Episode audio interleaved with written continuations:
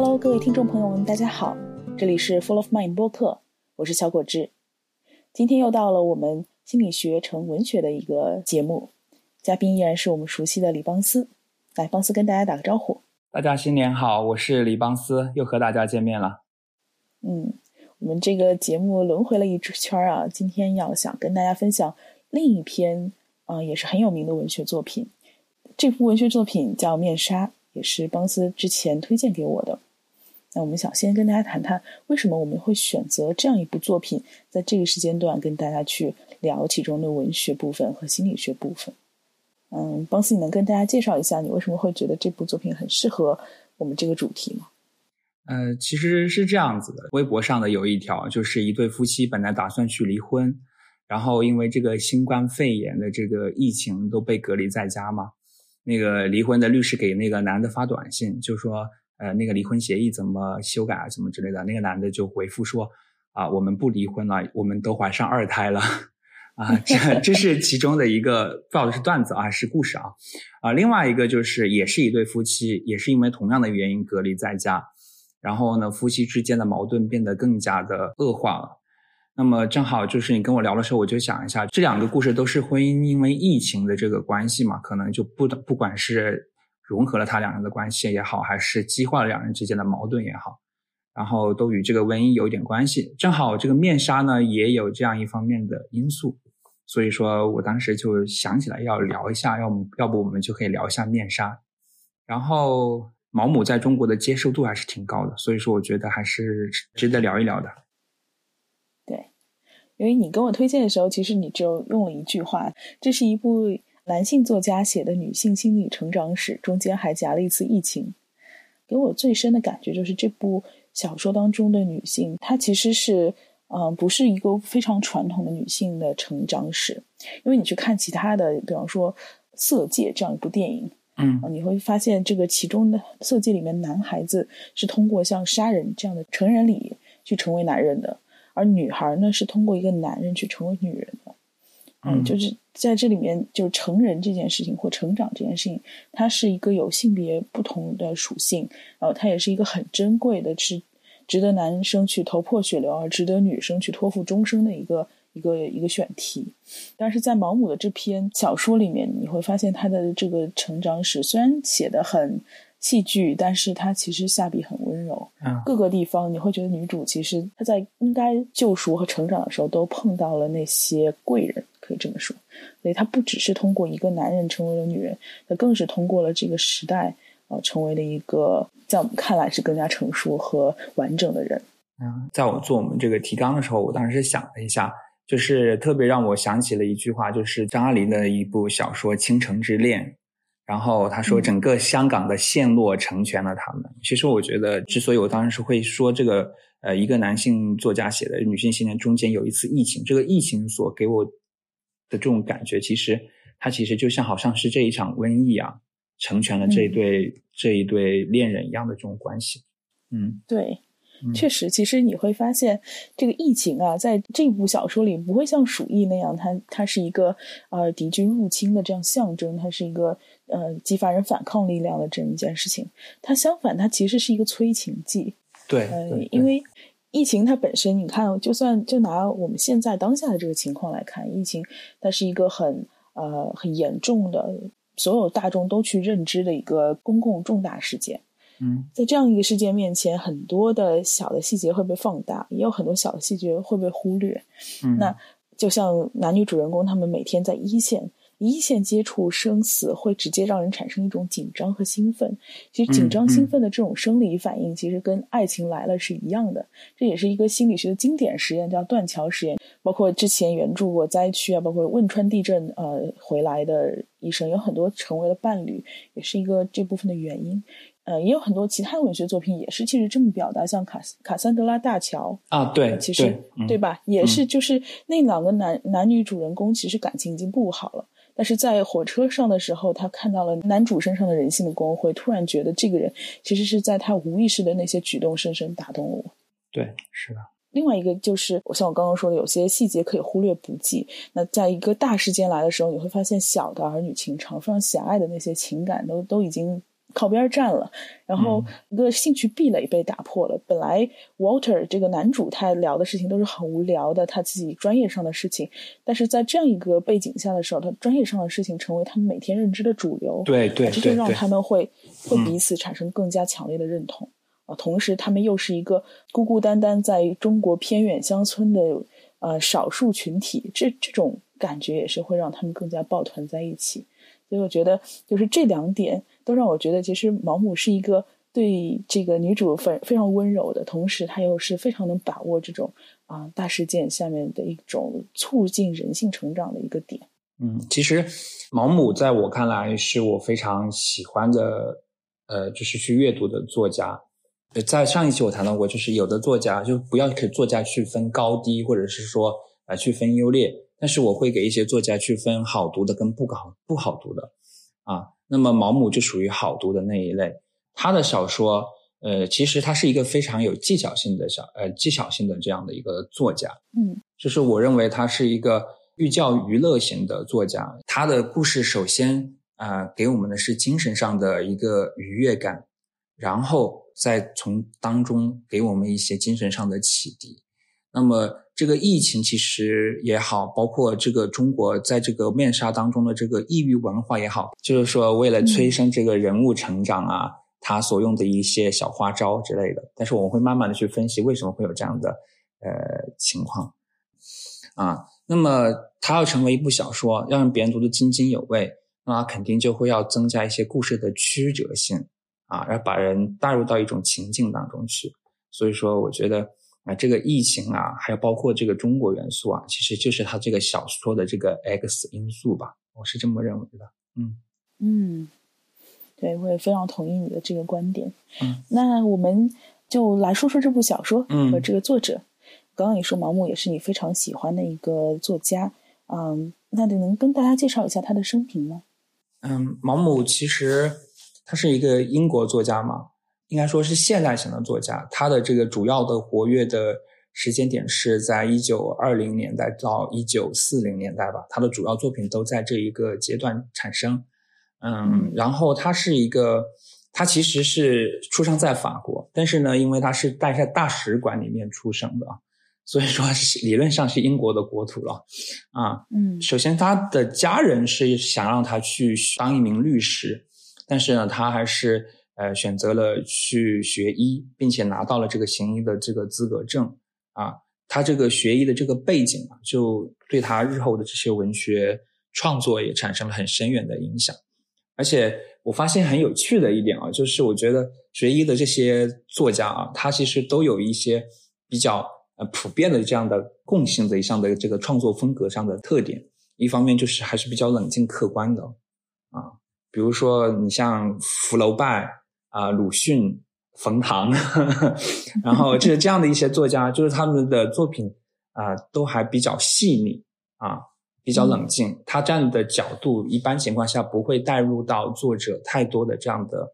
个人的情感在里头。所以说，我们读毛姆的小说，不会有特别的，好像有一个作者坐在你旁边一直在跟你叨的感觉。你你只是把它当做一个背景音。再把你带入到这个故事当中，等你进入到故事之后，你会忽略到作者的存在，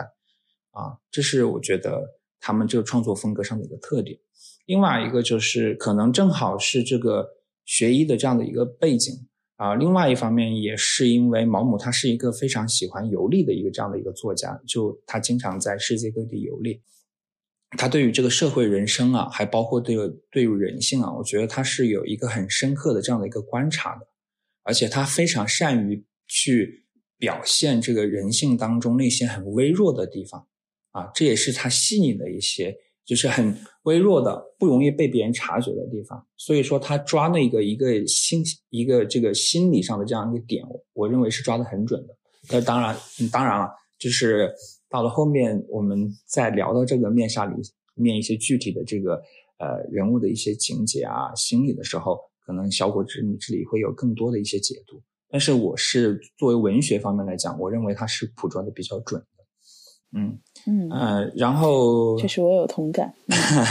啊，这是一方面。另外一方面呢，就是刚刚我说了，毛姆是一个非常好读的作者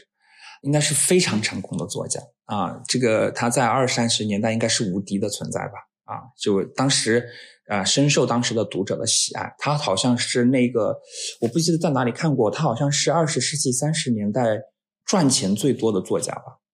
啊，然后这样啊啊！而且你要想象一下，二十世纪三十年代是个什么样的年代？那个时候正好是一次对一次世界大战到二次世界大战之间，整个这样一段时间内，而且呃比较有意思的地方就是，我认为毛姆是他是继承了这个英国的这种现实主义的传统的啊。当时，但是就像我们上一集谈到过的，那个年代正好是现代主义流行的阶段。就是因为两次世界大战导致了这种西方上帝死了之后，然后各种奇奇怪怪的啊，是吧？表现主义啊，超现实主义出来之后，那个时候是当时的这种文学表达的主流啊。那么毛姆呢，他是规规矩矩的写故事啊，是吧？啊，所以说你去读他的故事，你去读他的小说，你是能够读得懂的。呃，这也是印证了他自己说的一句话，就是说小说应该是津津有味的读。啊，如果他不能给予读者乐趣的话，那么对读者而言，它就是毫无价值的。然后，他也创作了一系列的作品啊，比较出名的是《人性的枷锁》啊，《月亮和六便士》。对啊，《月亮和六便士》是到目前为止在各大这个书店不或者是我们这种电子书店里面，都是会把他经常会推荐出来的一本书 啊，描写呃写高梗的啊，然后还有《面纱》呀、《刀锋》啊之类的一类一系列的作品。我我觉得读一部小说，那它肯定是跟就是作者是很有关系的。嗯啊，你刚刚说就是毛姆，他也是出身学医出身啊，他后面弃医从文，不知道这个是不是合适？但是嗯，是你从这部小说《面纱》当中，你也可以看出来，就是呃，他他有深刻的这个科学的关怀，然后他把这个男主这样一个呃木讷的，然后不懂。呃，人际交往的带有一点中产阶级科学家的这个傲性的这样一个形象，也是刻画的非常出身，非常精彩。然后就你这么一说，我就觉得啊，原来如此，那难道难怪呢？就是这个毛姆肯定一边写一边觉得，嗯，这个是一个，嗯可能是一个 nerdy 版的我自己吧。啊，对，是确实是，确实是我记得有一些批评家啊，或者是有一些这个文学研究者。说沃尔特可能是毛姆的一个影子啊，有这样的一个说，有这样一种说法了。嗯，但其实是我是这么想的，就是说每一个作家他在创作自己作品的时候，总是会把自己的一些呃人格形象或者心理要素啊，会投射到自己的小说的人物上啊，多多少少会带有特色嘛啊。好。那我们就继续聊一聊，因为可能之后我们会在后面的部分去再去剖析这个男女主角。嗯，先简单跟大家讲一讲这个《面纱》这部小说的故事吧。嗯，《面纱》的小说其实挺简单的，因为如果读者读过这本书的话啊，我们的听众朋友如果读过这本书的话，那你很容易就在刚开始就会被剧透。如果你读序言的话，序言就讲了那个但丁《神曲》的一个故事。提亚的故事，西耶娜养育了我，而马雷玛却把我毁掉。啊，那么这个这个故事其实就是整个小说的呃一个原型。呃，这个女主角是一个中层阶级的一个女孩啊，然后是一个交际花类型的一个女孩子啊。当时，嗯，但是因为他交际季过了一季又一季，但是还没有相中自己的如意郎君。然后在这种百般无奈之下，他又找了一个很拘谨的、不是很善言谈的这样的一个呃细菌学家。呃，结合了，然后结果婚后生活不后不是很幸福。然后细菌学家的工作地点在当时英国的殖民地香港，然后所以把他带到香港去。呃，在然后他在香港的认识了当时的一个殖民官的官员，叫做查理。然后两个人发生了一段不伦的恋情，结果被男主角发现了，被她的丈夫发现了。丈夫为了惩罚她。啊，把他带到了我们中国内地的一个叫做梅潭府的地方，啊，那那个地方正好在发生瘟疫啊，应该是霍乱啊。然后两个人在这样一个陌生的环境里面，慢慢的两个人，因为只能够面对，就只 那个地方只有他们两个外国人啊，哦，还有另外一个人啊，但是他们两个人在这种生活当中，彼此之间啊，在这个生活的细节当中啊，慢慢的认识到了对方，但是在两个人关系马上变好的时候。这个男主角就得上这个传染病去世了啊，然后女主角通过这个过程，她也成长，最后回到了她的家乡，和她的父亲生活在一起，大概就是这样一个故事了啊。嗯嗯，对。那其实这个故事怎么说？我觉得它呃，虽然你说简单啊，但是也让人看的有点跌宕起伏。我不知道是因为疫情的不确定性，还是恋情的不对不确定性，它总会让你会想他们接下来怎么样了，怎么样了，就是这样，你会一步一步推进你想去看看完这部小说的心情。不知道你们是怎么样去啊，在从文学的角度去评价这部小说的？嗯，其实呃，如果要去读《面纱》的话，呃，任何一部作品啊，就是说我之前。嗯，像我们做文本细读啊，或者说其他的一个呃方式的话，用结构主义文学批评的一种方式。如果你要进入这个小说，其实很简单。那我们把这个小说的这个呃故事，可以把它呃压缩，就像我刚刚在复述这个故事的过程当中，就已经把它几个重要的节点复述出来了。那么，嗯，这个复述的这个这个刚刚那一大那一段话还可以继续压缩。那我们就发现，其实是。啊，它以每一个小说的这个呃故事啊，它其实普遍都有一个这样的一个我们说叙事的公式啊，一个普遍的叙事公式，或者说就是一个模型。那么这个模型肯定就是冲突啊，然后到对对抗，再到淘汰这样的一个过程。嗯，那么这样一个叙事公式要运行的话，它肯定就是要有一个内在的一个逻辑，要推动它这样一个公式成立。那么首先，那我们在我们看来就是。我们读这个小说的时候，刚开始在这个偷情戏结束之后，立马进入到了这个视角，进入到了描述这个凯蒂的他的家庭背景。对，那么这个家庭背景其实是做一种这个社会背景补充啊，人物这个这个成因啊，性格成因的补充，我们就会了解到凯蒂所处的这种社会阶层，他们有一种什么样的价值观念。那么这种价值观念就是女孩子必须要找到一个好的男人。啊，事实上就是一个男权社会的这样的一个男权的这种思想，就是女孩子必须要依附于一个男人，啊，嗯，那么对于凯蒂来讲，我们首先感受到的凯蒂，可能从表面上来看，凯蒂好像是对这种价值观念非常的迎合。啊，她而且很骄傲，老是在挑挑挑，挑到最后只能够找那种就是已经丧丧偶的这种官夫啊之类的，这种是吧？啊，找只能够找这一类的。但是从另外一个层面上可以看出，凯蒂内心上其实对这套价值观念是，啊，他其实不顺从的啊。他之所以一直在挑，其实是在于他自己内心还是有一个标准，啊，他还是想找到自己真正爱的人，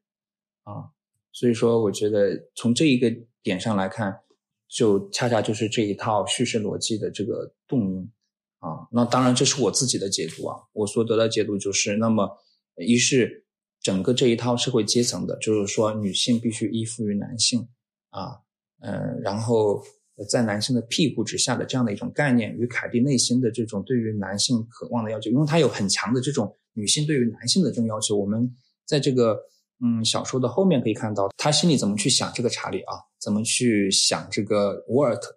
啊，这个变化的过程可以看出，他其实对男性是有要求的，啊，他有他自己心里的一个想法。啊就是这一套价值观念之间的一个不对等，啊，这样的一种冲突，然后造成了后面的一些故事的发展。等把这个故事我们大概读到后期，我们就会发现，在刚刚讲的那一套，如果是社会的，他们整个这个英国这一个中上层社会的这种价值观念啊，如果他战胜了凯蒂内心的观念的话，那么最后在那凯蒂也就无从成长。因为他会一直去想念查理，他也不会在这个瘟疫过程当中对于这个沃尔特有任何的好感的这样的一个转变，啊，他可能反而会更厌恶、更讨厌，他也不会试图去了解他做什么工作啊。当然了，我们刚刚刚开始的时候讲了，这个瘟疫可能是一个催生的因素，但是如果这种价值价值观念足够强的话，他可能就当场可能他就自杀，或通过其他的方式就解决这个问题了。这是一套啊，如果这是一套。呃，结果啊，另外一套结果就是我们小说中所呈现的这一套结果。那么就是凯蒂在这个过程当中啊，在这个梅坦府与丈夫的这种接触过程当中，她慢慢的心灵上得到了成长啊，尤其是她自己到这个孤儿院啊，然后去照顾这些孩子的时候，她慢慢心里面有了这种爱与责任的这种成长。最后呢，他也得到了这种人性的提升。也就是说，他认清了自己内心真正的需求是什么。嗯，小说刚刚我讲过嘛，就是冲突啊、对抗，再到淘汰。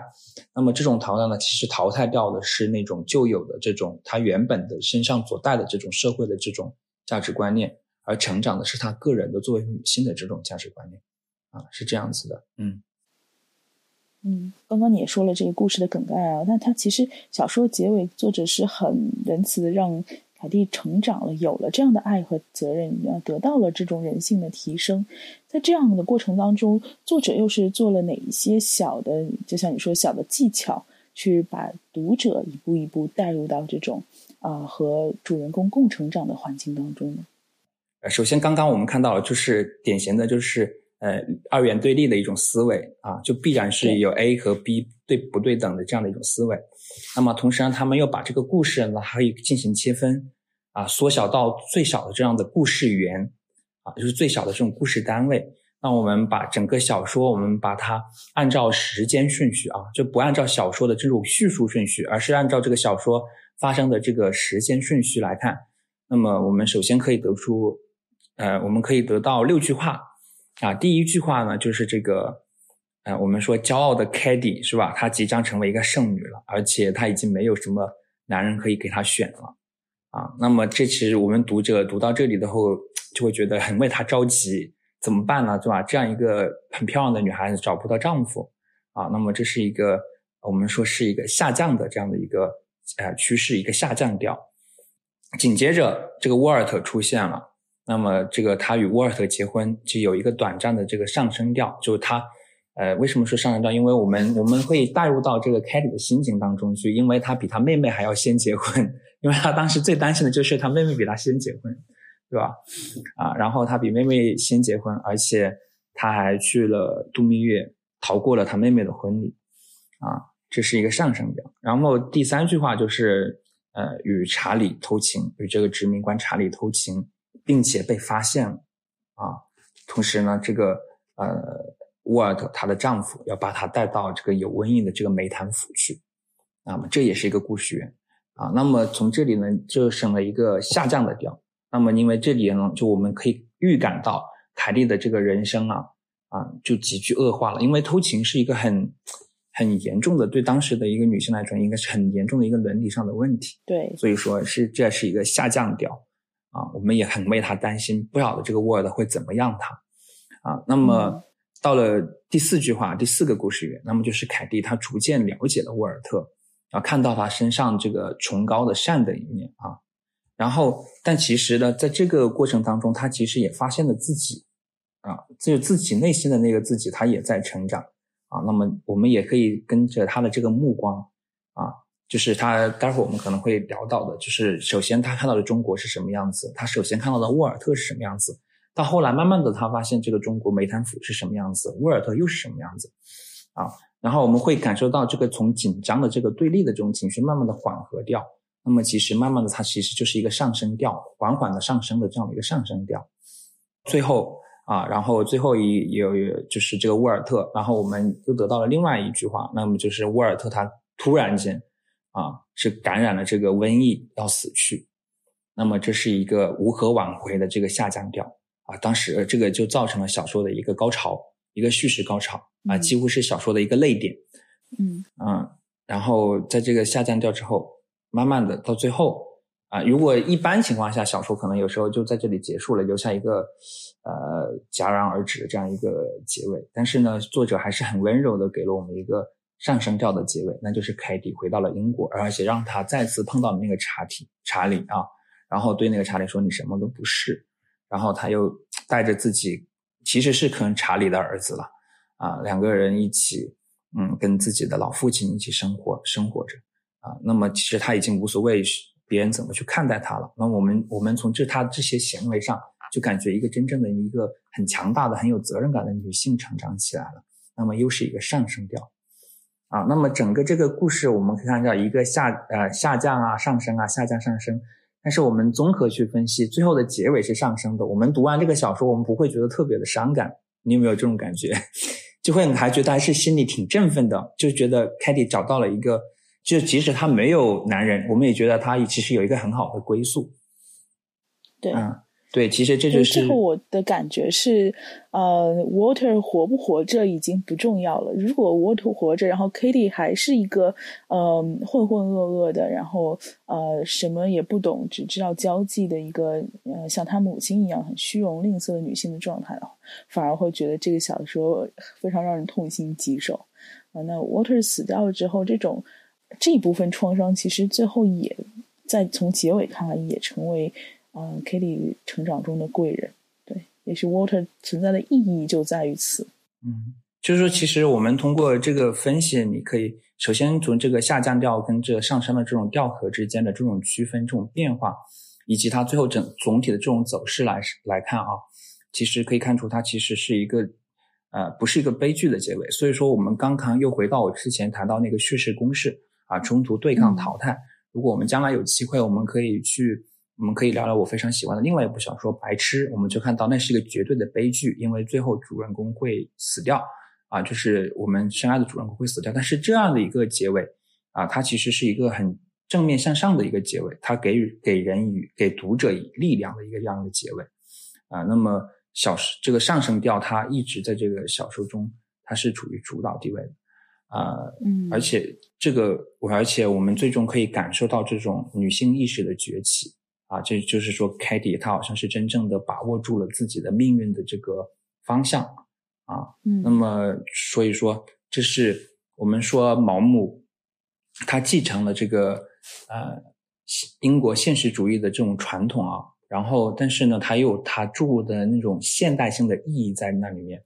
在他的小说里面。那么我觉得这就是他的这个现代性的意义。啊，嗯，那么当然了，就是另外还要补充一点的，但是小说它其实是不是按照我刚刚说的这个几个句子啊，这六六个句子这样去写的？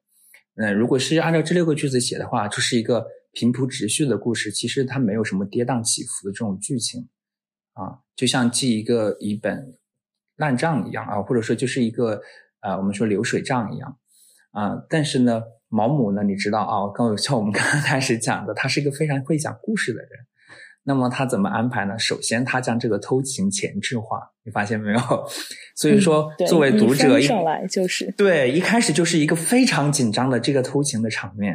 啊，这是一其实是一个很大胆的，也是一个很有意思的设计。其实很多小说，如果你把它叙事简单化，按照事件发生的时间顺序捋一遍，再按照小说家的这个呃叙事逻辑、这个叙事顺序再去捋一遍，你就会发现小说。呃，这个小说家、作家他所使用的一些这个增加这个小说故事性的这种啊的一些技巧，或者说他一些方法啊，就是他他自己创作的一些秘密。所以说，呃，毛姆他首先把偷情前置化，给了我们读者一种紧张感。然后这种紧张感之后，我们就会特别想知道这个 Katy 他为什么要去偷情，他这个偷情是不是有原因的？然后我们就啊到了这个第二部分。第二部分就是讲述他这个家庭背景的他自己成长经历和啊已经跟这个沃尔特相识，然后结婚的这样一段经历。然后马上这个当这一段事情，我们以为这个，因为其实它还是一个很长的叙述。这段叙述结尾，我们慢慢的好像又不是很担心他好像偷情这件事情之后了，立马这个沃尔特就表现出他要把他。带走，而且就是立马就走，所以说我们就知道哦，，Word 其实是知道这件事情了。我们又被又提到了很紧张的这样一种情绪当中去了，然后就始终就是像呃，当缓和一点，然后他立马又紧张起来啊。当最后就是我们看到他经过在这个梅潭府的整个这样一段呃故事之后，我们以为啊，终于男女主人公就揭开了彼此的面纱，终于可以有情人终成眷属的时候，作者真是毫无。啊，真是毫不留情的给了我们一个 啊一个死亡的讯息啊！男主角就啊，其实他就给我们带来了一个叙事上的一个爆点啊。我们说就是这个时候，就是因为观众的他就完全打破了这种观众的期待视野嘛。对啊，观众本来那个时候就就就读者啊，呃，读者本来那个时候就觉得，哎，他们两个应该要在一起了，结果男主人公死了。当然，到后面我们会慢慢的来解读为什么男主人公必须要死啊，而且是他不是，这不是作者说哎呀要要写死，而是男主人公必须在那个节点死掉，啊，嗯，这个时候又变成了一个悲剧的结尾了哈，感觉像是，但是呢，我们没有啊，然后小说又开始啊，进入了一个上升的这样的一个过程。所以这种起起伏伏的这种感觉，然后再加上这种异域风情的这种描述，就给予了读者一种阅读的快感啊，增强了这个故事的故事性。对，听你这么一说，我觉得这个小说虽然我们看上去看的酣畅淋漓，但是作者的这个用心编排可以说是费尽心机，不仅是叙事线上是这个上升调和下降调的交叉啊，在时间线上是这样。连在他的写作过程当中，他其实也是啊张力和松弛两者交叉在进行，包括在啊去到就是疫区之后，他依然是在用这样的手法啊，怎么样在不同的时间点释放出一些怎么说推动两个人关系走向的一些紧张事件，那么抓住读者的心，也抓住了男女主人公那种微妙的情绪变化。对。那我们就继续来谈谈两个主人公吧，因为我觉得我在读这部小说的时候，其实我读完，我第一反应就是哇，这两个人太值得去分析一下了。就他，他不倒不是说是那种揣测型的或者强行分析啊，当然我肯定带有一部分这样的，毕竟是你你是在对一个虚拟人物在做解读嘛。但是他的那个呃可侧写、可做侧写的那种。嗯，点实在是非常多。我们就先拿这个女主人公来说吧，就是 Kitty。刚刚讲她是一个呃，怎么说呢？大龄剩女啊，在二十五岁的时候还待嫁闺中。然后她的呃母亲是一个呃传统的上流社会，或者想挤进上流社会的这样一个女人，吝啬、强势，然后呃非常圆滑。但是呢，对自己的家人其实是一个还是挺冷血的一个状态。嗯嗯，在家里也是用着势利眼去安排所有事情。父亲呢是一个，呃，虽然他掌握和养活了全家人，但是他在家中其实是没有一点话语权的。包括他的晋升，他要去应聘什么样的职位，都是由母亲去劝说和操作的。啊，是否是要贿赂些什么人，甚至都是母亲决定的，包括呃家中的所有的社交，其实都没有父亲的参与在里面。呃，你会发现小说里面会写到一点是，嗯，父亲对于女儿们来说就像一个陌生人一样。那这一部分就让我觉得，哦，好像这些女儿们是认同了母亲对父亲的这样一个看法，母亲太强势，以至于这个没有话语权的父亲就像不在家里生活一样。嗯，他们会觉得母亲认为父亲无用是真的。虽然爱父亲怕母亲，但是同样，呃，弱小的女孩们会向这个强势的母亲认同，因为只有认同母亲，他们才觉得自己能活下来。啊，对于是去会觉得父亲是个没用的人。这是一个简单的 Kitty 的原生家庭啊，所谓的一个剖剖析。那为什么原原生家庭对 Kitty 来说非常重要呢？因为你看她的最初的这个动机，就是她结婚的这个动机，其实就始于她的原生家庭。你刚刚讲到这个二十五岁待嫁闺中，她其实呃在之前也是相相当于相亲无数啊，办了很多很多场舞会啊，她也是挑花了眼。但是呃，为什么迟迟没有嫁出来？一方面，当然 Kitty 肯定是有自己的主意；另一方面，也是母亲没有看上啊。阴错阳差看上他的人或者提亲的人都不是不是很满意。相反，他的妹妹十八岁的时候就已经找到了一个让他非常满意的郎君啊，对方也是一个相对来说在其实门当户对啊，或者是未来的仕途一片大好的这样一个人。Kitty 他他说他答应 Water 求婚，其实是一个非常意外的事情。对，Water 是一个嗯不太。善于表达的人，他他可能第没几句话跟 Kitty 没讲没讲过几句话，但是就马上提出来，啊，我想娶你为妻，或者我希望你能嫁给我。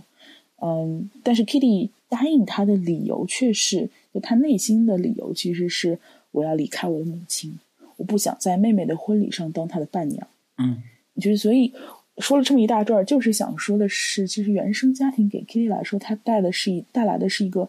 嗯。我既害怕，既想拒绝，既不想成为他们这样，呃，但是它又是我一切的来源。这，呃，这个就像一个社会的大染缸，或者我们刚刚聊到的整个社会背景、价值观一样。嗯，他出生于这样的一个家庭，他只知道上流社会，呃，只知道那些表面的、肤浅的东西。她跟她最后跟她丈夫去坦白的时候，她都会说：“我我就是一个普普通通的女人，我会犯错，但这是我以前的认知，我之前的认知只有这样，我不知道，呃，世界上还有像你这样的人，做着你这样的工作，然后你的你去关心的那些事情是什么样的。”就其实他的原生家庭给他一种就是。呃，怎么说呢？就是一方面，她可能自己有一些选择啊，就是她自己有一些自己的对于她自己丈夫的一些判断，但是她这些判断其实是模糊不清的，因为就像你刚刚讲的那一种，就是说他的父亲因为在他的家庭当中是缺失的，嗯，他其实是不知道自己究竟应该找一个什么样的丈夫啊，或者说找一个什么样的爱人，也不知道怎么去爱一个人啊，嗯，其实这个呃，这可能就是他内心这种啊。就是像你解读这样，他心理上的这样的一个啊，这样的一个呃，就初始的这种原始的这种状态的来源。初始设定是这样的。对，是，对，嗯。他甚至会觉得，像母亲对父亲那种，可能就是爱了啊，所以他会觉得，那我跟 Water 说说话，你你必须得理我，对吧？那有一个场景就是 Water 一直不理他。对吧？他说：“你为什么不说话呢？”？Water 说：“我觉得我有必要的时候我才会说话呀。”那 Kitty 就是说：“那你长着你长那么长那么个嘴巴是干嘛用的？” 就是呃，在他在他印象看来，就是这种强行的交流，母亲其实相当于是一个一个追逐者，而父亲是一个退缩者。那这种呃，不管其实其实，在他父母的互动当中，不管父亲有多不情愿，最后都是听了母亲的话。所以在某种程度上，他看来就是男方的妥协，这也可能是。爱的一部分。另外，我们就是在心理学上也这么说，就是两人在场，就说的是男女双方在场，其实是六人见面，就是男方带着男方的父母，女方带着女方的父母，就是其实那些父母的形象都内化在自己的心里。你是按照父母的剧本去跟男方交往的，而男方又是根据他父母的剧本去跟你交往的，所以这就是一个，嗯，这就是一个强烈的反差。可能真正在。Kitty 心中，他对爱是什么？好男人是什么？好丈夫是什么？这种概念其实都是模糊的。那其实这是一种比较，就是说，如果呃换做我来讲的话啊，当然我呃可能以前我觉得我也有这种隐蔽的这种情绪，就是说你我会以我母亲的呃这种呃方式去去对照我我要交性交往的这种女性朋友，就会看她身上有没有母亲的因素。啊，我不晓得你们。呃，女性会不会这样？就是会以父亲身上所有的因素去要求你的这个男性朋友，或者说你的这个爱人，啊，就说可能会带有这种隐隐约的这样的一种要求在。嗯，对呀，确实，你想新娘新娘就是新的娘嘛，对吧？对，是是这么一个一个意思。嗯嗯嗯，呃，就是关于原生家庭，我还想多说一点，就是这个母亲的性格当中，她其实有一个。在心理学的行话叫做典型的刚预期的人格，嗯，典型刚预期的人格，它的表现就是一个吝啬和控制感。那刚预期的意思，顾名思义，它就是一个肛门排便的一个一个时期，大概是在呃三岁以前这样的，呃一到三岁这个时间段，那正好是小孩如厕训练啊这种嗯这种时刻。呃，他是人生第一次建立规则感，就是你必须要去厕所排便，你不能拉在裤子上或者地上。嗯，然后同时他也是感觉到自己嗯憋尿，呃，这个这个排便的时候这种快感。所以整个这个刚预期人格，就是我想说的小说里面刻画这个 Kitty 母亲的这种一毛不拔，然后同时又掌握了家庭当中所有大大小小的这种局势。这个某种程度上其实是。会抑制了 Kitty 自己的这个这部分人格的发展。比方说，呃，我其实不是一个控制感很强的人，我会变成一个很希望得到自由的人。你可以看到 Kitty 就是一个其实还挺呃我行我素的。我觉得我为了逃离，我选择结婚去个香港。香港我从来没听说过啊，我愿意去，那我想想去就去了。呃，即使在那个时间，偷情对于女性来说是个重大的罪名，但是。对我来说，我我觉得我无法忍受这段婚姻，我也去做了。就其实 Kitty 在在勇气这方面是，觉得是在母亲的高压下反而催生出来的一种啊一种一种怎么说反抗性的人格。嗯嗯，其实就我刚刚讲的嘛，就是说他也不是完全就被他那套价值观或者被他母亲那种给就完全给洗脑化了，就是说他完全就认同了这一点。就是说他其实是他在这种反抗的当中，其实他已经有了这种。自我的这种萌芽，只是说这种自我的萌芽可能就啊需要我们后面讲到这些故事啊，是吧？后面发生的这些故事啊，沃尔的这种啊整整的一种种的这样的一些故事来激发啊，嗯，所以说包括后面的这个中国的剧情，就是这个小说到后面这个中国的这一些这样的一些呃这个剧情啊，瘟疫的这个剧情啊。还有包括这个偷情这个情节，其实也是作者为了安排这个海蒂要成长他的这样的一个呃一个必要的一个手段。对对，是的，就像我刚刚说的，其实凯凯蒂的成长，作者为他安排了好多个贵人。我之所以这么说，其实这里面就涉及到了另外一个话题，叫投射和内射。嗯，呃，投射的意思就是呃，我认为你是什么样的，我就把它投给你，让你认为我是这么想的，啊，大概是这么个意思。呃，如果举个例子呢，就比方说，呃，Kitty 会把 Water 投射为一个好的丈夫，那他认为好的丈夫就应该是 A B C D，所以他看 Water，他希望 Water 给他反馈 A B C D。那其实 Water 并不是这样一个人，也就是他他投射的 Water 就相当于是蒙着面纱的 Water，对，并不是 Water 本人。对，其实我觉得这部小说用面纱这个词作为就是它的它的题目。我觉得他核心思想就是在说这件事情。我眼中，我希望你是的样子，只是我心目中，就像 Water 也对对 Kitty 也是这样子的。我我觉得你是我这辈子最爱的人啊，你是我就想娶回家的人。但是其实那时候他对 Kitty 又了解多少呢？他们只跳过舞，甚至没怎么说过话。那对于 Water 来说，也许爱就是我爱你的皮囊。我好妻子的标准就是你年轻漂亮，嗯，这种这种内化其实是非常的模糊的，这种投射也是非常的妄想性质的，嗯，其实对方都没有花时间和精力下来认认真真去揣测对方是一个什么样真实的人，所以他们在最早期的这种互动当中，都是 都是在跟自己内心里的那个完美的形象在互动，对，而并不是在跟对方真实的这个人在互动的。嗯，包括这个呃，Charlie，就是这个 Kitty 出轨的这个对象，其实我觉得在在 Kitty 的这个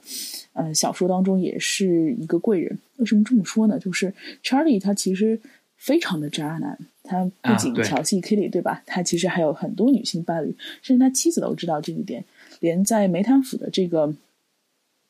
这个这个怎么说？这个英国的常驻官员啊，他也知道这一点，呃，可谓是花名远扬，嗯。但是 Charlie 他扮演了一个什么样的角色呢？他扮演的是一个投射对对象彻底毁灭的角色，就是。当 Kitty 发现自己内心所谓完美的丈夫、完美的爱情跟 Charlie 完全重合的时候，是 Kitty 真正热恋上 Charlie 的时候。她那时候是不管不顾的啊！我毁灭了这段关系，我要跟 Charlie 在一起。对，但是因为 Charlie 特别的渣，所以他的这个完美一下子出现了很多的裂痕，呃，摔碎在他的面前给他看，甚至扎破了他的心，流出血给他看。啊，这时候 Kitty 知道，原来完美都是镜中月，水中花。镜中花，水中月，对，也就是他是一个，嗯，一个只存在于自己心中的东西。就是他碰到的真的查理，其实是这么样不堪的一个人，所以他这时候就是其实是他呃想要打开面纱的，我觉得是第一步，也是先决条件。啊，他终于知道，我不能再按照我心目中的投射去跟别人交往，或者去选择对象。我我至至少我应该要看到他的所有面相。嗯，所以在这个意义上，Charlie 也是一个贵人吧。嗯，我认为是他其实是给他一个契机吧，就是说，呃，只有他彻底打碎了，就这个时候其实他也没有说要，即使是说他跟查理这个之间彻底呃，就是他彻底看清了这个查理的这个面目之后，其实他也不能够说他就会转而说我要去好好的认识下沃尔特。啊，他其实对这个不是等号的，对，对他其实是这个，他是整个一个心碎的过程，他把它放置到这个美谈腐去的这个阶段，他其实对 Word 是非常恨的，啊，嗯，而且恨意很浓。那么其实只是给了他一个契机，就是说，呃，因为如果说他跟 Word 之间就是有一层面纱的话，就像你刚才谈到的，这是我彼此的一种投射的话啊，那么查理其实是横还还是横贯在他们之间的一堵墙。啊，嗯，就说你甚至都还没有去，他都甚至都没有没有办法去揭开那个沃尔特的面纱，因为他前面有一堵墙已经把他堵到了，他根本就不想去了解沃尔特。所以说他他总是觉得他无所谓啊，他干什么我我不在乎，我才不在乎呢。我记得小说当中有这样的描述，有这样的啊写这样的一段句子，就是说凯蒂说我不在乎嗯他。那么就是说，一个他完全不在乎的人，他就根本不会去说我要掀开了面纱，看看他面纱底下一个真实的面目是什么。只有这一堵墙倒掉了，然后他们在这个梅潭府这样的一个经历当中，他才慢慢的愿意去揭开那一层面纱。我认为是这样子的。然后，呃，另外一点的话，我是怎么想，就是说这一个查理的这个形象，呃，就是毁掉了之后，这个完美的对他心中完美的情人、完美的丈夫形象毁掉了之后，其实对于他自身来讲，也是他自身的一个建构的毁掉，就是说他原生的一种价值观啊，啊、原先的一些这个女性对于男性的这种幻想的这种的毁掉啊，其实嗯这个时候他开始，嗯，更因为我觉得伤痛，不知道心理学方面是怎么去解决，我觉得伤痛是会让人重构自我的啊。那么其实，嗯，他首先他这个心碎了，一方面是对爱情的爱情破灭，另外一方面是对于自己也有一个深深的破，应该是说什么一个，呃呃落败感啊，就是觉得自己其实也没有那种羞耻感。对，就说其实自己其实他偷情，他反而不觉得羞耻，但是他被爱拒绝了，这个时候他可能就会觉得羞耻，因为他觉得自己所信赖的信仰东西被打破了，这个时候他要开始重构他自己的这个呃内心，要重新去把自己这个内心给拼凑起来。那么其实，嗯，就也就造成了后面故事当中他个人这种成长的这种必然的这个因素。如果他没有完全打破，他就不可能完全的重构自己。我是这么认为的。嗯嗯，我觉得你说的两点都非常对。嗯嗯，就是你刚刚说，Charlie 其实一开始是一堵墙。嗯，在 Charlie 不倒之前，面纱根本就不是一件事儿，就嗯还没有到揭面纱的那一步。对，就是这里面我也想谈到一个，就是所谓投射的好坏的一个二元对立的问题。嗯呃我们永远会有一个好的客体承接我们好的投射，一个坏的客体承接我们坏的投射。嗯嗯，在我们尤其是小时候，这种偏执分裂的特征就会更加强一点。嗯那在一开始的时候，其实 Charlie 他变成了一个全好的客体。那那相对而言，Water 就是我怎么看怎么不顺眼。所以你会发现在，对在 Kitty 眼中，对吧？Water 一无是处，然后他就成了一个全坏的客体。嗯只有那那甚至可以说啊，在那个时候，Water 才是那堵墙，我们人让人呃要把它干掉，是吧？成全我们俩在一起的那个那堵障碍。他会误以为沃尔特是那堵墙。嗯，对，是的。是。然后嗯只有到那个、呃 Charlie 的那个裂缝逐渐出来，就是其实他先先开了 Charlie 的面纱，应该这么说。然后嗯他的那个不完美性出来之后，其实其实帮 Water 分担掉了那些更偏执的一些不好的投射。这时候反而呃 Charlie 慢慢变成了一堵墙，然后嗯嗯，然后这个这堵墙的崩塌本身啊、就像刚说的，它造成了一定的创伤，它又造成了一定的重构。嗯嗯，同时我觉得就是 Charlie 在这件事情上最后成了一个背锅侠，因为呃，到到后来其实 Charlie 反而成了一个全坏的投射。你看他最后最后见到 Charlie 的时候，对 Charlie 那种不屑就可以看得出来。对对，是的。嗯，另外我也想谈谈，就是刚刚你说到这个创伤带给呃 Kitty 的这种感受。其实 Kitty 最后呃在知道 Charlie 是这么渣的一个渣男的时候，他并不是真正的有多恨 Charlie，而是更恨自己。嗯我为什么这么嗯嗯对眼瞎？对这种我为什么没有更早的去知道，或者我为什么这么瞎了眼，或者这种这种责问，其实就是一个非常典型的羞耻感。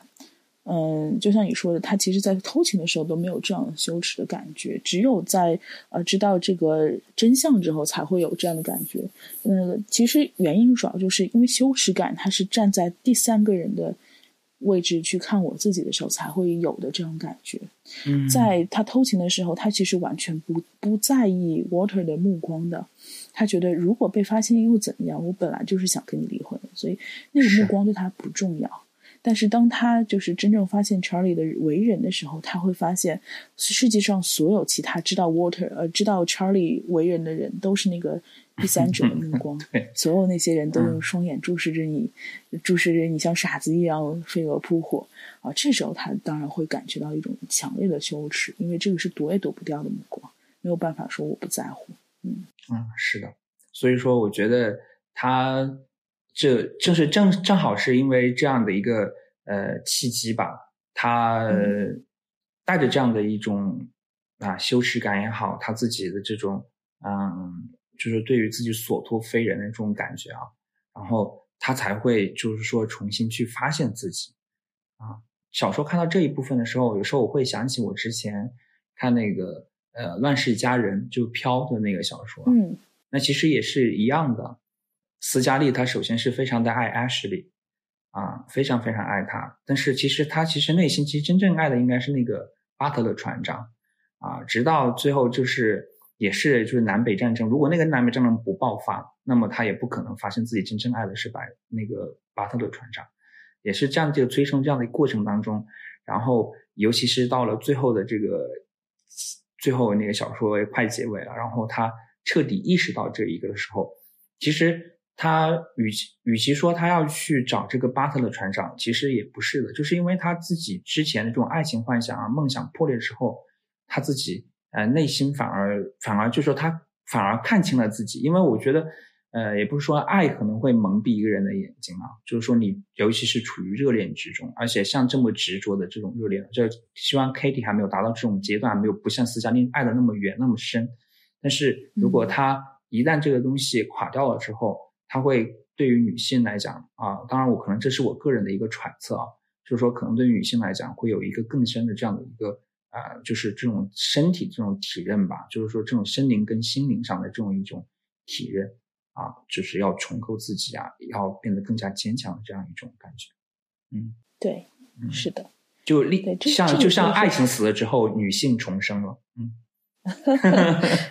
嗯，对，对，而且这个爱情，我觉得还要打上一个引号。对对，为什么呢？因为呃，就是像 Kitty 这种空虚的、含苞欲放的少妇，其实在现实生活中是非常非常普遍的。就是，当然，Kitty 也是走出了那一步。那很还有很多人是啊，对爱情抱有依然抱有幻想，或者是呃各种各样的想象，但是他困在了婚姻的这个呃说禁锢当中。嗯，事事实上，我们会有一个专门的词叫“时爱少女”，去。去形容这样一部分女性，就是她非。常善于走入到她幻想当中非常甜美的热恋。之中，就是我们上引号的爱情之中，而且他也有这个资本，让很多很多的人爱上他，去追求他，而他始终处于一个选择者的角色，呃，但是他是一个非常没有办法处理冲突和处和修复伤痛的一个一个人，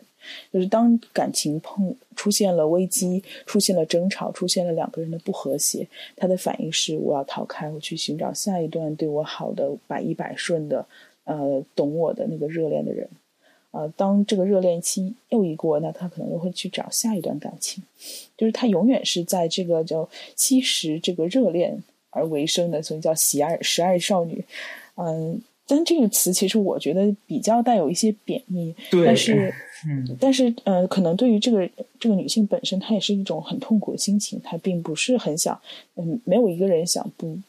想要一种不长久的恋情，大家都是渴望依恋的嘛。那也会有人去说：“哎，那我到底怎么样才能走出这个时爱少女的怪圈？我怎么样才能分辨出哪些人是我真正爱的，没有办法呃分开和离开的人？”事实上，这个就是很难。呃，我觉得这部小说其实给大家指了一个方向，当然并不是说。男主一定要死这个方向啊，就是，呃，这个方向在于你，你一定要去注意对方的这个无意识的举动。嗯嗯，就像 Water 他，呃，知道，就是中国人对，比方说对英国人不好，就是他会担心，他第一反应是担心 Kitty 的安危。啊，这这是他没有办法，就当时他还在生 Kitty 的气呢，但是他没有办法去阻止自己有这样的担心，去找 Kitty 然后帮他啊保保护他。嗯嗯，我觉得就是对于一个你要想走出这种我我永远在热恋当中徘徊的一个状态，你是一定要走到一个啊我可以接纳他所有无意识的这个行为这个层面，才可以把爱情上面的那个引号去掉的。嗯。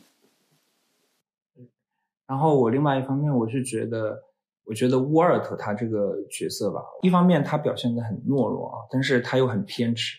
啊，嗯，这样的一个一个角色，就是说，啊，站在你的角度，你们会就是说站在心理学的这样的角度，如果去分析这样的一个男性啊，因为有时候你也分不清楚他到底是不善于表达，还是这个人就是就不适合我们去恋爱的这种对象啊。就是因为生活中还是有很多像沃尔特这样的男生的，他不适合、不善于去表达自己的爱意。那么这样的人，他有时候也会犯一些很致命的这种爱情中的错误。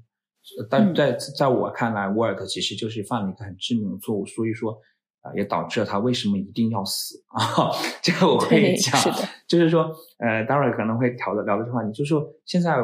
就是我自己在读这个小说当中，我自己也会去考虑一下，就是像沃尔特这样的角色。他是怎样的一个人？就是这样的人，他们有没有这样的一个可以从心理上去解或去理解他这样的一个方法？嗯嗯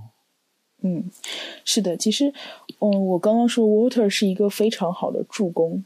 也是他也是嗯，Kitty 生命当中的一个非常重要的贵人。而且，就像你说的，我也完全同意，Water 必须要在那个时间点去世。甚至你读完这个小说之后，你甚至有一种感觉是，啊，到最后的 Kitty 已经是 Water 配不上的人了。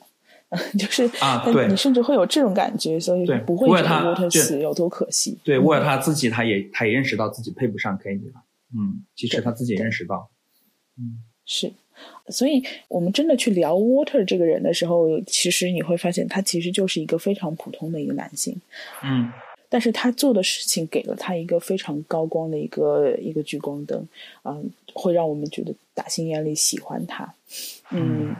但事实上，我不知道是我站在一个相对女权的一个位置上，还是怎样。就是我对 Water 的整个个性和人格，我是持一种批判的态度的。嗯，他其实，在人格上或者是在心理上是没有 Kitty 健康的。Kitty 的健康表现在哪里呢？他首先他非常的勇敢，刚刚说了，他不会去特别压抑自己的情绪和情感。对，呃，我我是我会去做，而且他是非常勇敢的去承担后果。不是说我去偷情了之后，我马上去否认啊，然后设奸计杀掉 Water 啊，这种，是你会发现不是潘金莲式的人物，嗯，对对对，不是这样子的人，他非常的勇敢。他说：“你要怎么惩罚我呢？呃，我我可以接受这些后果的，嗯，我可以陪你一起去，我也可以不不去打预防针，怎么怎么怎么样。就你你会发现他这一部分是很可爱的，但是 Water 不是，他并不是一个很能够真正诚实的面对自己的一个人。对，是的。这是他不如 Kitty 的第一点，啊，第二点，我觉得他其实，在爱情当中是一个更加原始的人。诚然，他受到了很大的创伤，就是他自己喜欢的女人跟别人男人对他跑了。但是，这个创伤本身，他的应对方式里面也体现出了很多很原始的情景。我我对 Water 的第一个总结就是，他在恋爱中犯了一个比不比出轨小的错误。出轨已经是一个很大的错误，但是 Water 犯的错并不比他小。首先，他是一个。用我们话说叫“恋尸癖”，嗯，也是你喜你喜欢想象的想象当中的那个你，而无法接受你的改变。嗯，一般啊，你的恋人他都是会随着年龄和时间去改变的，他有嗯流动的兴趣、流动的思想，他也有自己人格的成长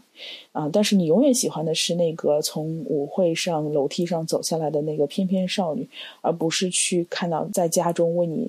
做了这些家务或者我。待待在家中，你一天没有陪我，是多么的孤独。没有想到，我一个人只身跑到了一个陌生的国家，为了陪你。其实我也做了牺牲，就是这些所有这些东西，Water 是不会考虑到的。Kitty 对他来说，呃，虽然是就用他话说，我爱的很深，但是你没有感觉，你会觉得他没有爱到对方的需求上去。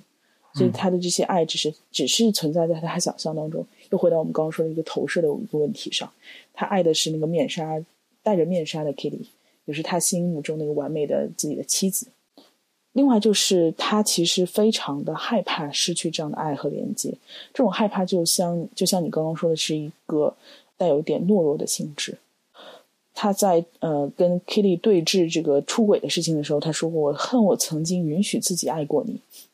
啊，这句话其实也带了非常大的一个羞耻感，你觉得没有？就是我是这么后悔一件事情，以至于我现在不能正视自己曾经爱过你这件事实。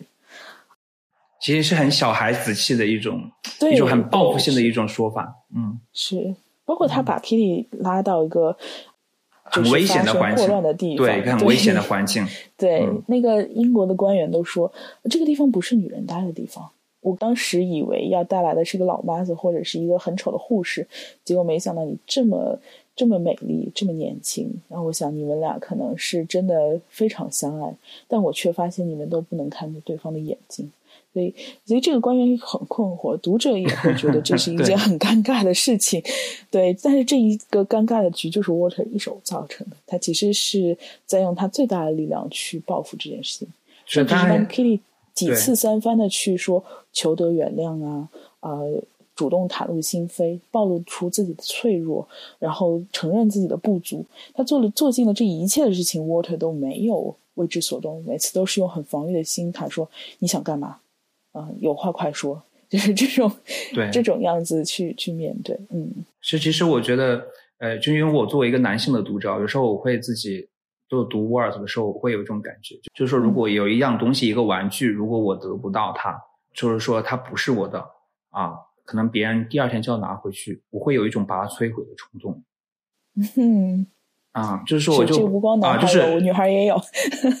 就是说如果我得不到，那么。那么你们谁也别想得到它。就是我觉得 Word 对于这个呃 Kitty 的这种惩罚，其实他就是这样。其实我觉得他带有这样的一种感觉，就是说如果我得不到，那么大概要不就我们就一起互一起，就是他们之间就是互相不吃那种呃经过消毒的，就是食物啊。其实就大家一起毁掉。就是说他其实我觉得他其实是直到最后一刻啊，就是说他死的时候，我觉得他都没有完全的。说你说原谅 Kitty 啊，我觉得也没有做到这一点，所以说他最后的呃，待会儿我们应该也会 聊到这个，他最后为什么会说那句话了？嗯嗯嗯，就是说很小孩子气的一个人，嗯，是对啊，刚刚说到就是他首先是这样一个在恋爱当中其实也是投射相对严重的那一方，而且还不敢真面对真实的自己。第二个，我觉得他犯的一个一个大错就是他。陷入到了一个更加原始的防御当中。Kitty 对这件事情的防御还是兵来将挡，水来土掩。现在 事情还没有爆发的时候，我及时享乐，对吧？还是这样是一个很成人的一个方式。成人面对这种事情，我应该怎么去面对的一种方式？对，碰到问题解决问题嘛，对吧？Kitty 是这么想的，但 Water 就不是。他碰到问题了之后，他做了四件事情。否认，对吧？没有当场揭穿，可能会是骗自己说，我只要不把这件事揭穿，那这件事只发生在我想象层面，它没有在现实层面发生。嗯，第二件事情是吞没，就像你刚刚说的，我得不到的，你们你们谁也别想得到。就是我生气的时候，我甚至我想你再说我就掐死你。嗯，他永远是跟这种毁灭性息息相关的，就是他的这些言辞当中。嗯，第三件事情就是占有。嗯，从现在开始，你成为我的附属附属品。我要你去一区，你就要跟我去一区；要么呢，你就被我以这个通奸罪起诉离婚。嗯，这个其实是对女人就是这个名誉的致命打击嘛。对，但是那个时代是致命的打击。嗯，对，所以这种占有欲和控制欲也是一个非常原始的防御机制。第四个就是刚刚我们一起讨论这个同归于尽这件事情。我不打疫苗啊，你你也不打疫苗，我们都在吃生菜色拉这种。我们在一个这么危险的地方啊。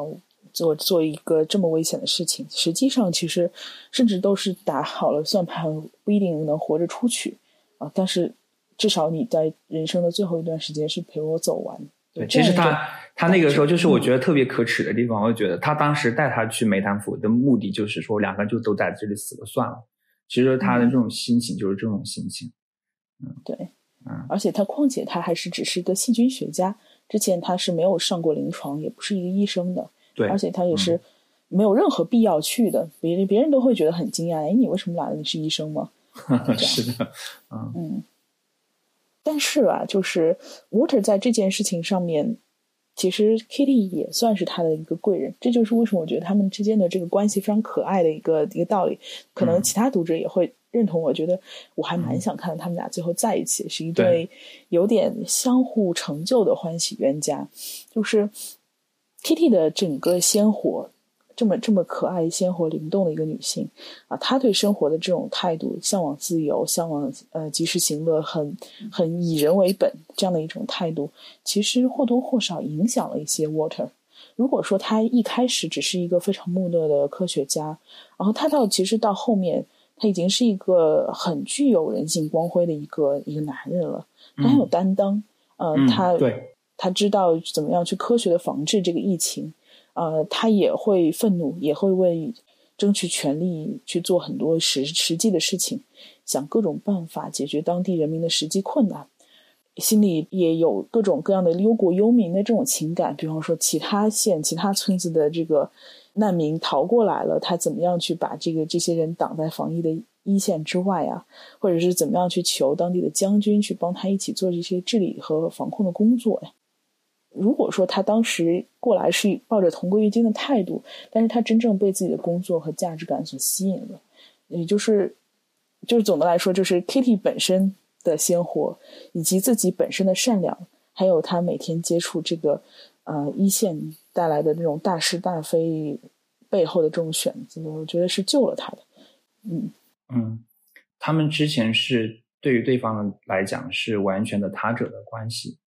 啊。嗯。嗯，然后在这个过程当中，就是我们说这个小说的题目“面纱”揭开了面纱之后，嗯，一方面我认为是在发现对方，但是另外一方面呢，其实也是在发现自己，啊，是的。然后我觉得这里面还有一点就是，呃，之所以这两个人，我们读者也希望他们两个走在一起，首先说他们两个是不完美的人，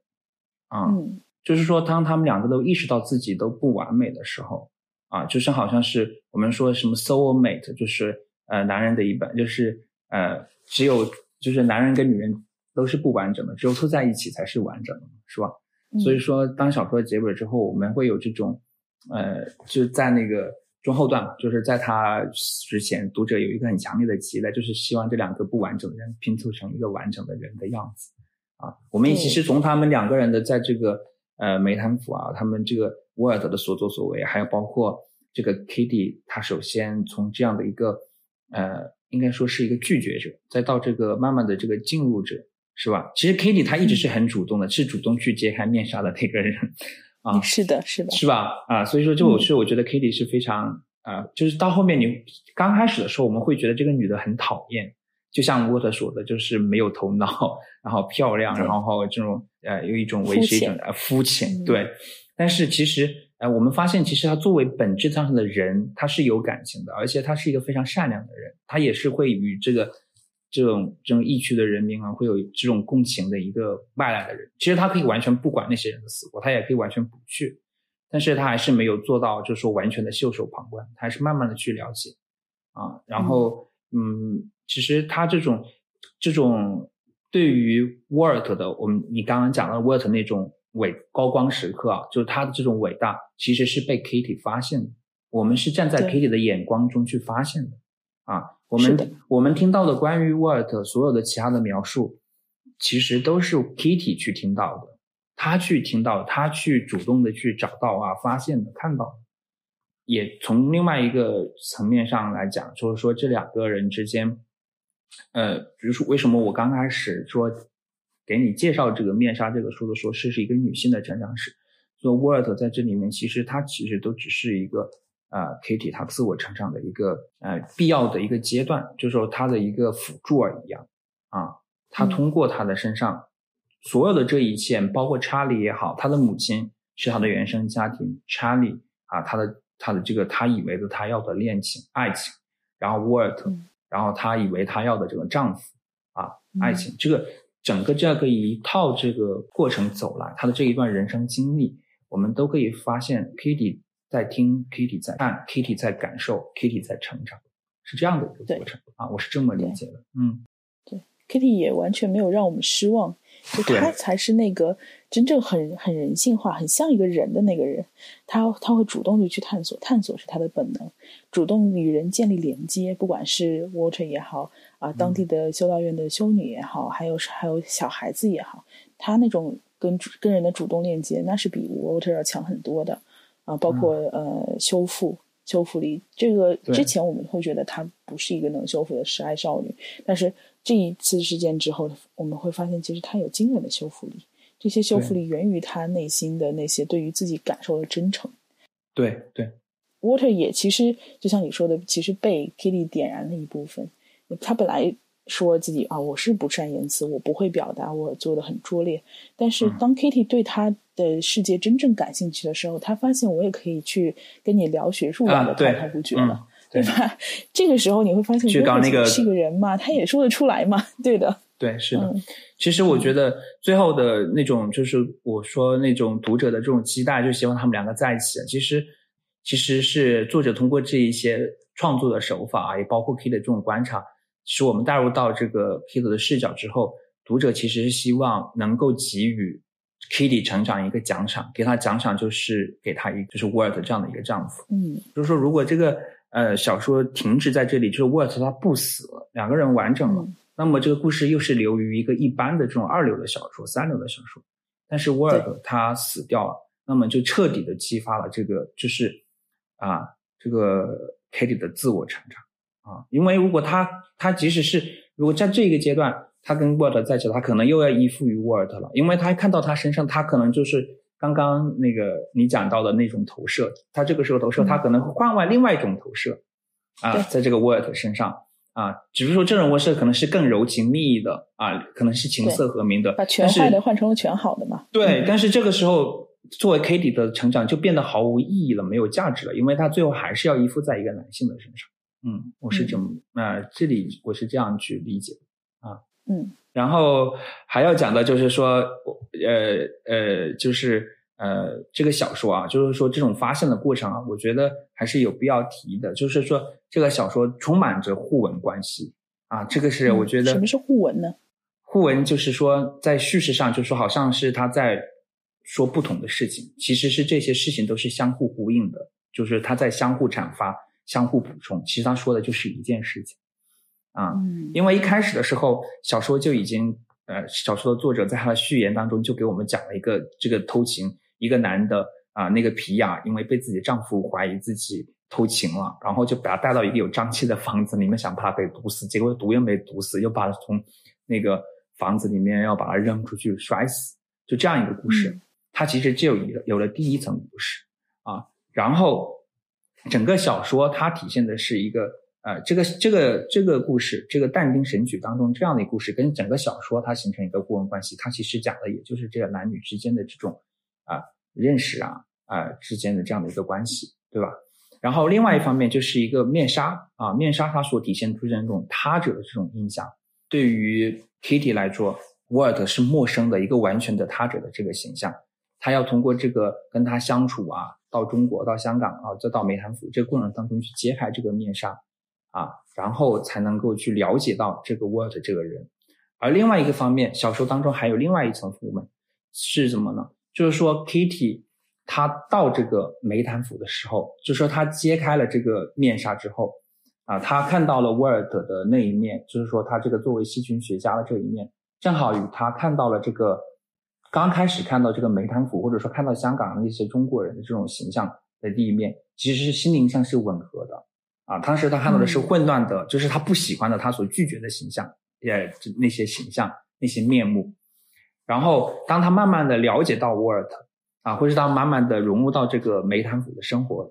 当中去的时候，他又发现了这个呃这个梅潭府这个小镇呢这种呃诗情画意的一方面。然后在沃特身上，他又看到了他。伟大的、善良的一面，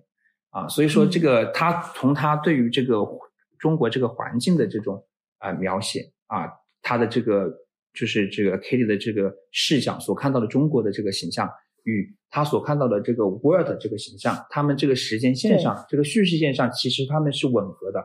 啊，就不是说没有说在不断修正投投射这样一个过程。对，所以说他们其实就说的一件事，就是我们对于他者都是怎么讲？就是都是慢慢的从一个不解的啊，首先是我不愿意了解啊，那么不愿意了解，然后我逼迫着我必须去了解啊，我必须去了解的时候呢，可能他与我原本想的是不一样的啊，我是拒绝的，但是我没办法，我必须要去了解的过程当中，当我慢慢的深入发现啊，原来他与我想象的不一样，他还有很美好的一面啊，那么呃，直到最后，我可能甚至 Kitty 他最后离开这个梅谈府的时候，他可能还。就是说，他还有一些依依不舍的感觉。这里面可能既然他，因为我最后他走的时候，呃，当他看到这个河水啊，应该是离我也不知道他那个地方应该是以桂桂林还是什么地方，反正是一个风景很优美的画面。当时特别描述它像一个呃非常诗情画意的一个呃一个画面，描写的这个可以看到这个画面这种感受。其实一方面是他内心很平静了，另外一方面是因为他又发现了他很美好的地方。嗯，对，所以说它这个整个故事形成了一个很，就是一个很完整的一个一个一个故事内核。它的环境描写也好，都不是无用的，它其实都在印证着这个呃主人公的他的这种内心的对于世界的这种变化的这种啊这种看法的这种变化。嗯，而且是非常细致入微的，他的每一个情绪点跟这个环境的描写和对世界的看法。其实都是卡在那个点上的，就刚好节奏是吻合的。嗯，就是我真是一个很不容易的叙事工程。对，是我站在小说的，站在我，就是我作为文学解读者，你就会看一些高超的作者，他就是这样子，就是说，呃，尤其高超的小说作家，而且像毛姆这种啊，他是传统的这种现实主义作家。我们说小说它有三要素：故事情节、人物形象，还有社会环境、自然环境啊，典型环境。那么这个典型环境，呃。这个就是这个中国这个异域的形地方啊，这个异域的形象啊，还有这个瘟疫的这个事情，其实就是一个典型环境。它总体上它反映的其实就是整个这个外界的事情，其实就是它内在世界的一个外化的一个一个表象而已。嗯啊，所以说它其实整个小说它就形成了一个非常完整的一个整体性的一个内容。嗯，对，如果一个。就我们我们心理学也经常说，就是呃，你的无意识、你的情绪和你的一些小小的那种最最微妙的那些变化是没有办法言语化的。啊，这种没有言没有办法言语化的东西，我在想，小说家该怎么办呢？就像你刚刚说的，其实他就用这种互文的关系，通过环境、景色、啊异域风情等等这些的描写，去去把它烘托出来了。人们可能在皮层上。大脑皮层的认知上没有对这个语言产生共鸣，但是它完全可以在杏仁核、在这个边缘系统等等其他的被图像或者是想象点燃的空间当中，啊，把这部分剩下的那些情感完全激活。那这是就是一种全方位的激活，你就会更加去共情到这个主人公和他的遭遇。在在我看来，也是呃，作者也会非常会的。会夹带私货，不仅是把自己性格一部分投射给了男主，啊，也是把自己对于嗯中国的一些，不管是刻板印象印象也好，还是想象也好，还是他的一个无意识的一个立场也好，作为外国人的一个无意识立场也好，就是全部的，就是放在了这部书里面，也异常的跟这个主人公的心情很契合。嗯，是毛姆他作为一个大英帝国。啊，这样的一个殖民者的形象，他怎么去看待中国？这必然是丑陋的、肮脏的，是吧？而且是无序的这样的一个状态。他当时有很多这种情况，比如说这个查理，他说那个中国的仆人就是这样，就是带着一种很强烈的这种歧视的这种呃语气在这里头。那么，但是我觉得毛姆其实他在这个小说当中，其实嗯，中国这个形象他没有，如果他们去批评他带有这种殖民主义思想的话。那么，其实我觉得都是一个潜在的这种想法，因为必然的，在当时那个社会阶段里面啊，就是大英帝国确实是要它的这个各方面的实力要强于中国，它会造成这样一种印象。但是，我觉得毛姆笔下的中国更多的是一种想象，呃，就是很自然主义的写法，就是很细致入微的去观察你这个社会生活。对于呃，它这个小说来说，中国它并不是一个不是一个必要的条件，就是这个故事不是不是只能够在中国发生的，啊，嗯，只是因为当时这里正好今天我读了一个关于这个中国的大概那一段时期的一段历史的这样书，正好是那段时期就是不是呃清朝灭亡了，然后那个时候呃大量的这种西方的这种呃学者就是可以相对以前来说可以自由的在中国出入了，啊。就是在那个年代啊，不知道你发现没有？然后所以说，呃，他们才能够进入到中国。当时西方有很强烈的，就是很想了解这个东方的世界是什么样子的。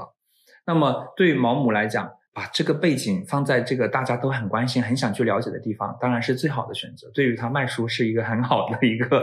呃，一个卖点啊，就是他当中说描写的中国啊。那么在这。这当中呢，也有几个地方可以显现出他其实对这个中国没有特别的强烈的这种啊观点上的这种呃或者说意识形态上的这种去啊去进行描写的地方。首先是因为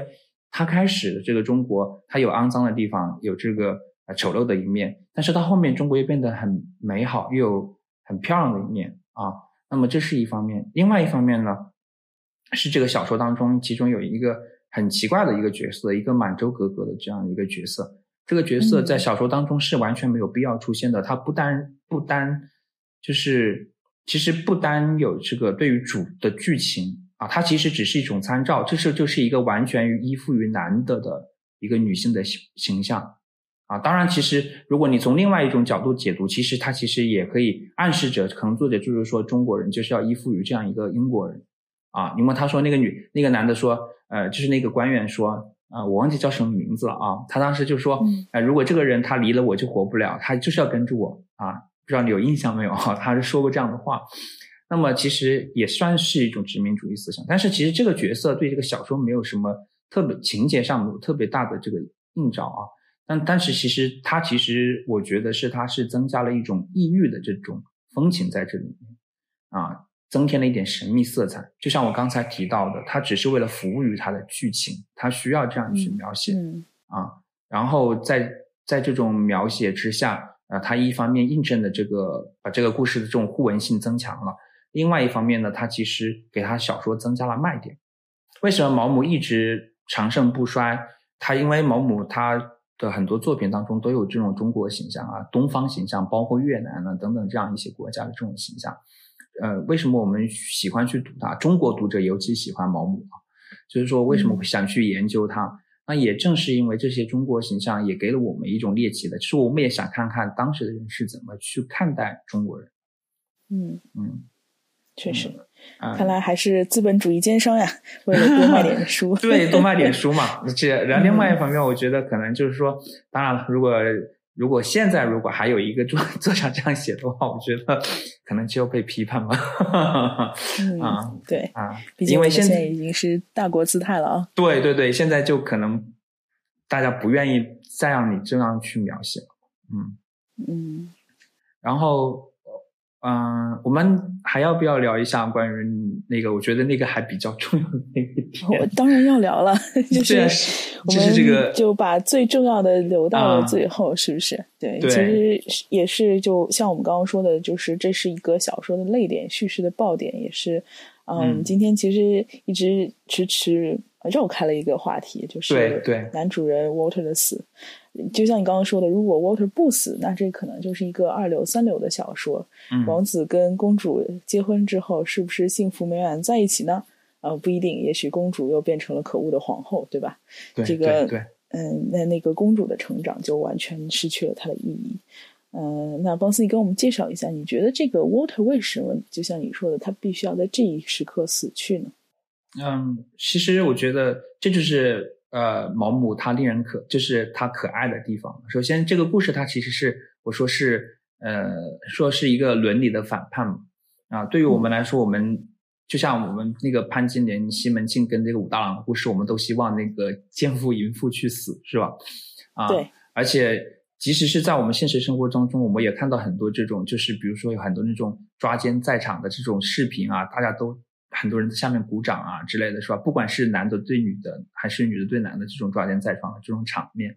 啊，就是都希望这种偷情者得到惩罚。那么，呃，就是从这种偷情跟惩罚的这种伦理模式来看，啊，首先啊，我还要另外加一点啊，就是偷情其实是西方文学的一个母题啊，就是呃，偷情，你看一下，就最典型的希腊神话，宙斯他各种偷情。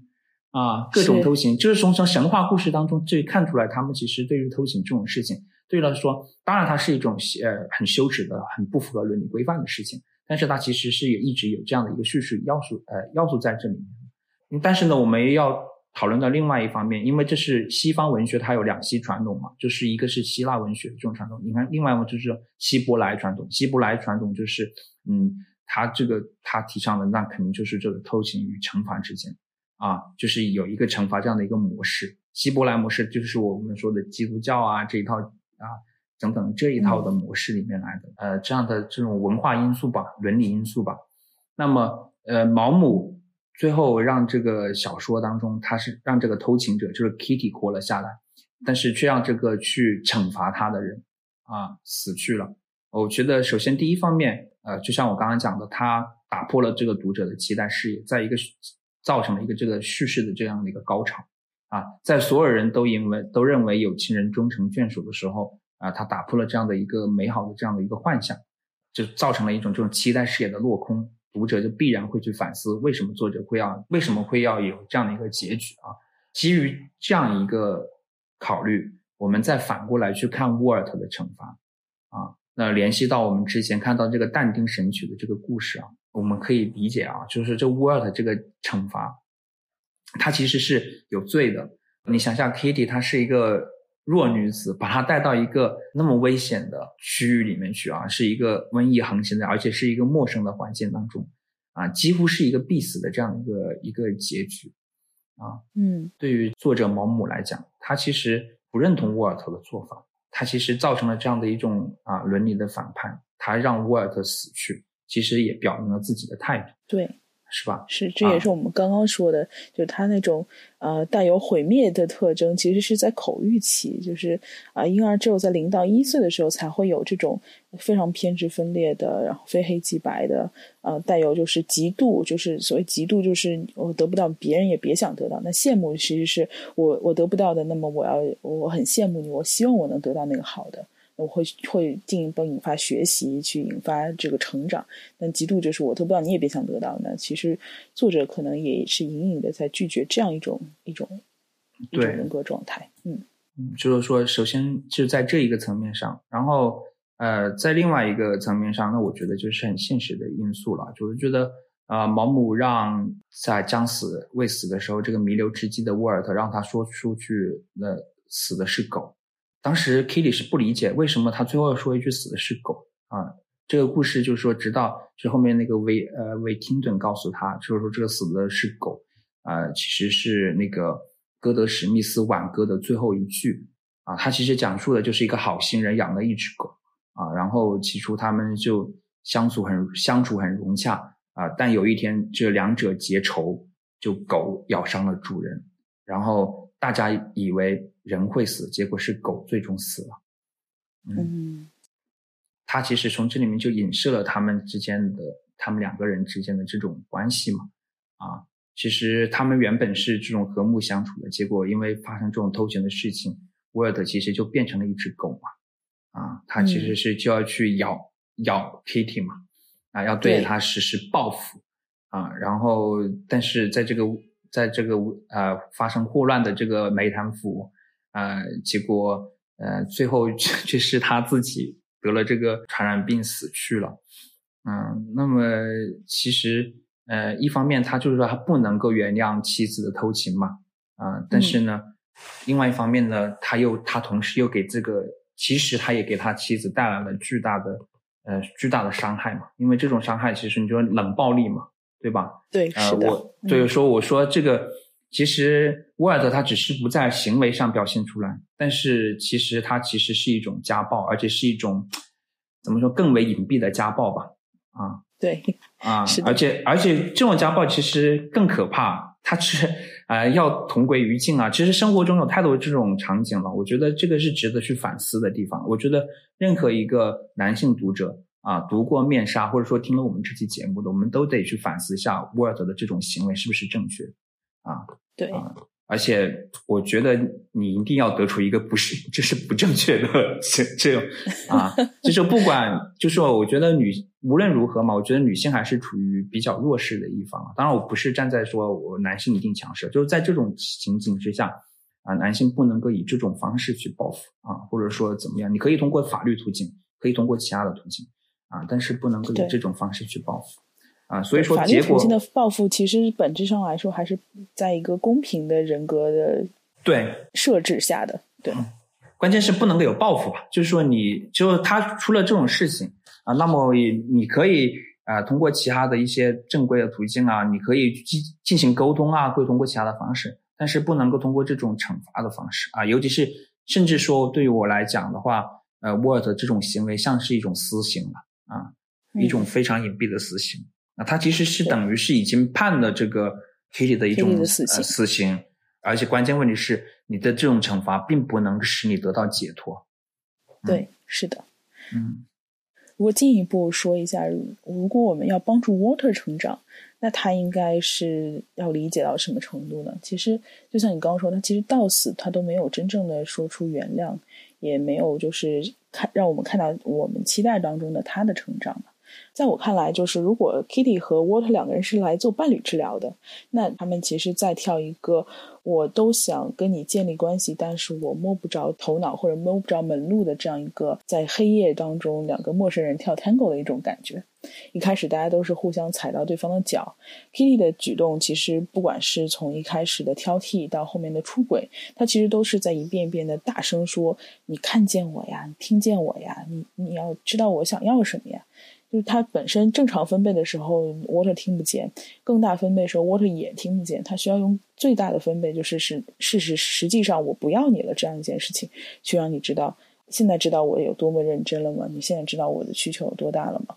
就像恋爱中有的时候一吵架，动不动他就离家出走啊，或者什么之类的，因为我已经要用最大的声音，就是用我的行动去表达我对你的不满。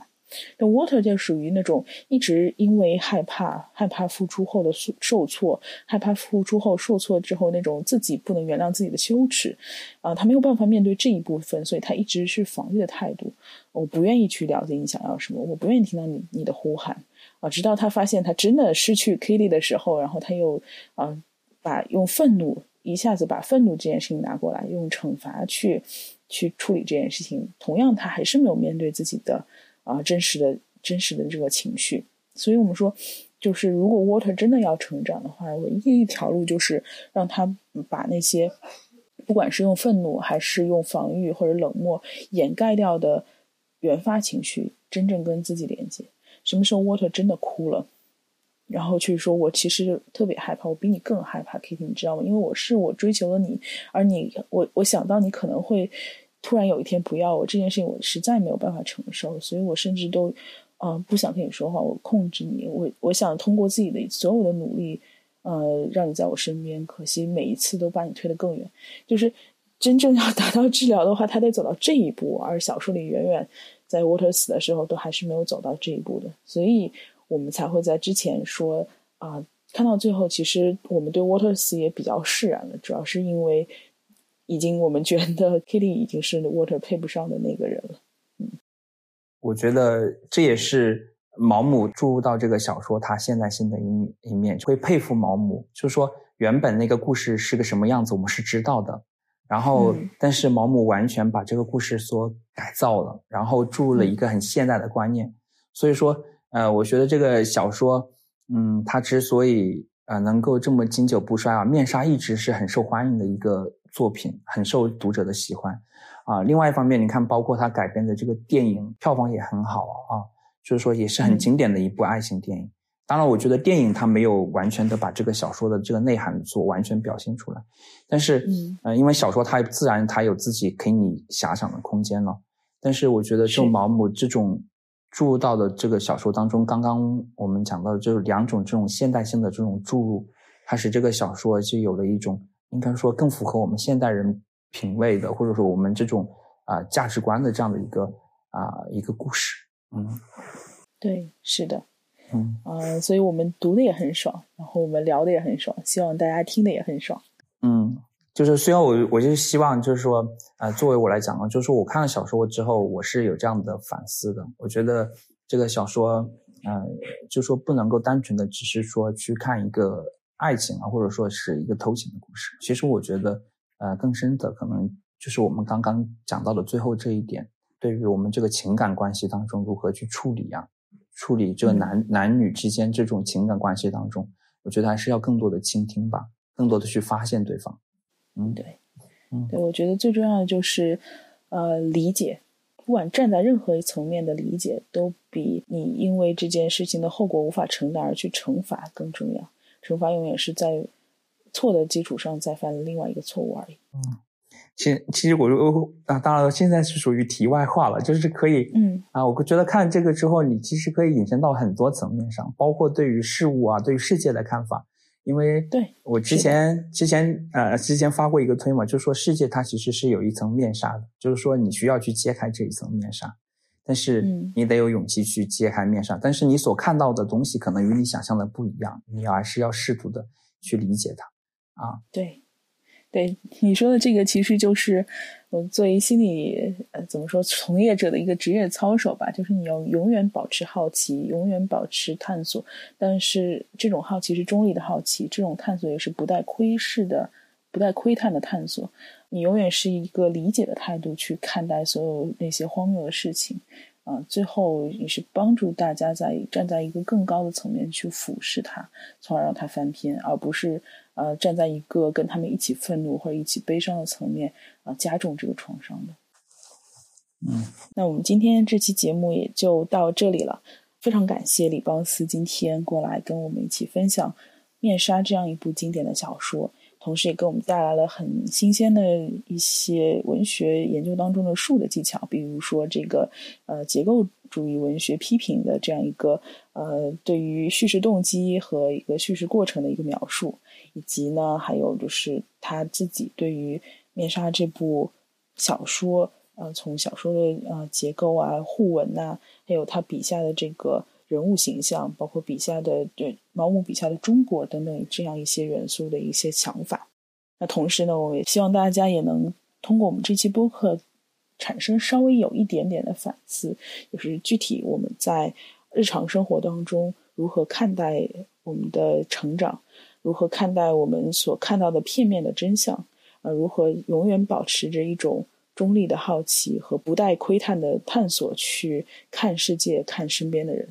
啊，如果是能够带有一点点这样的反思，我觉得这期节目就非常非常值了。嗯嗯。